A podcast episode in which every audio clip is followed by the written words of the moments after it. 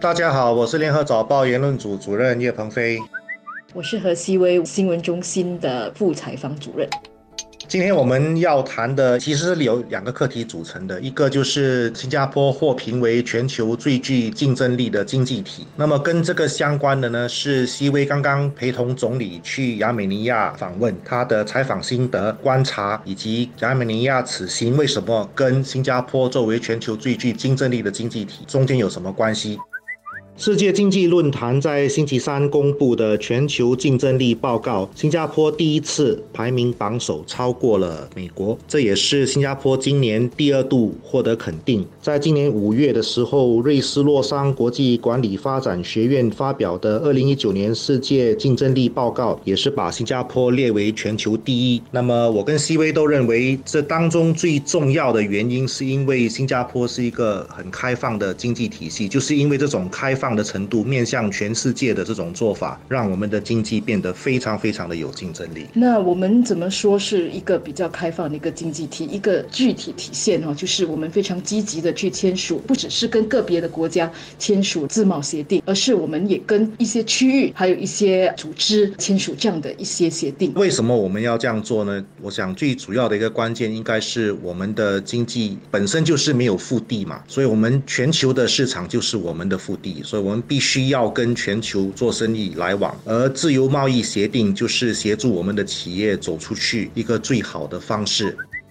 亚美尼亚这个地方其实很小，它是属于这个欧亚经济联盟的一个国家啦，其中只有五个国家，白罗斯、俄罗斯等等啦，他们其实有比较大的一个最高的权力的组织，他们其实只是负责谈判这些跟关税有关的。因为这个联盟本身是一个关税同盟，它不涉及到其他的经济合作，包括其他贸易、服务等等的合作，只是关税同盟而已。那所谓的关税同盟，就是说，如果你来我的地方，我去你的地。方那个关税是一致的，嗯那同样的，在那个联盟以外的国家哈，它进来这个五个国家，它的关税也是一致的，这样的一个概念。嗯所以呢，本来就是由这个最高权力，他们也只是谈关税，嗯但是新加坡呢，就希望做一个比较全面的自贸协定。全面自贸协定就是包括投资，包括服务业。这样子怎么办呢？那个根本就是一个关税的联盟。对，这个联盟本身作为一个组织，它并没有权利去跟其他的国家谈判关税。以外的这个，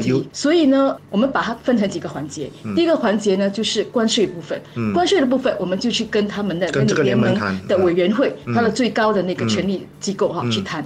那跟个别的国家，我们才来谈啊，无论是服务啦还是投资方面。嗯嗯。可是你如果这样子很散嘛，变成呃你有一个我有一个这样子，所以你又需要一个框架去把它给串起来。嗯。所以一共呢，其实有七个部分，有七个协议是需要签的。跟这个关税同盟签一个。总的，然后再个别跟五个成员国签另外五份，再定定一个更大的框架，把这六个串起来，所以是总共签了七份协定。是的，所以呢，这次还没有签七个了，个别的国家还是需要一定的时间。所以这次签的呢是那个框架本身，嗯，还有就是跟亚美尼亚非关税这部分的东西，包括服务跟投资这部分的那个自贸协定。所以这个是非常一个有创意的做法。因为之前我们当然也跟其他的国家还有其他的组织有过类似的一些安排，但是。没有那么复杂。我们以跟欧盟签的来讲，欧盟呢也是有一个理事会，那个理事会又代表了二十八个国家，所以我们跟那个理事会签了也就算了，但是需要到个别的二十八个的成员国核准那个协议而已。但是这次我们是需要跟个别的来谈，个别的来签。所以跟欧盟只需要跟单一的对象谈，只要是跟欧盟谈成了之后，后续就是他们内部自己运作了，就是二十八个国家分别要去核准。但是跟这个欧亚联盟的话就比较复杂一点。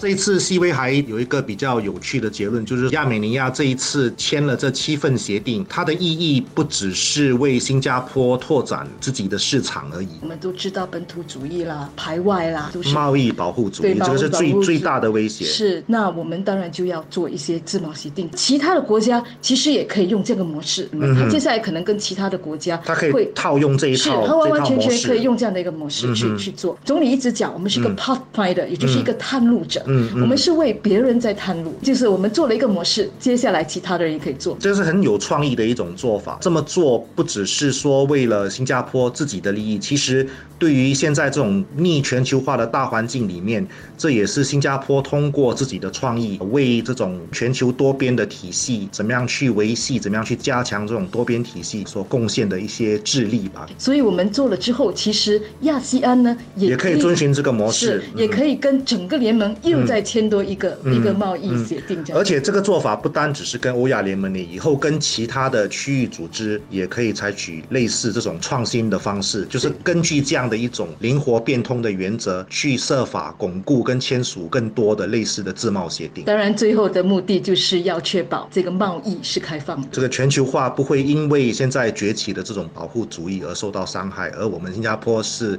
非常依赖的这种自由贸易跟自由投资的。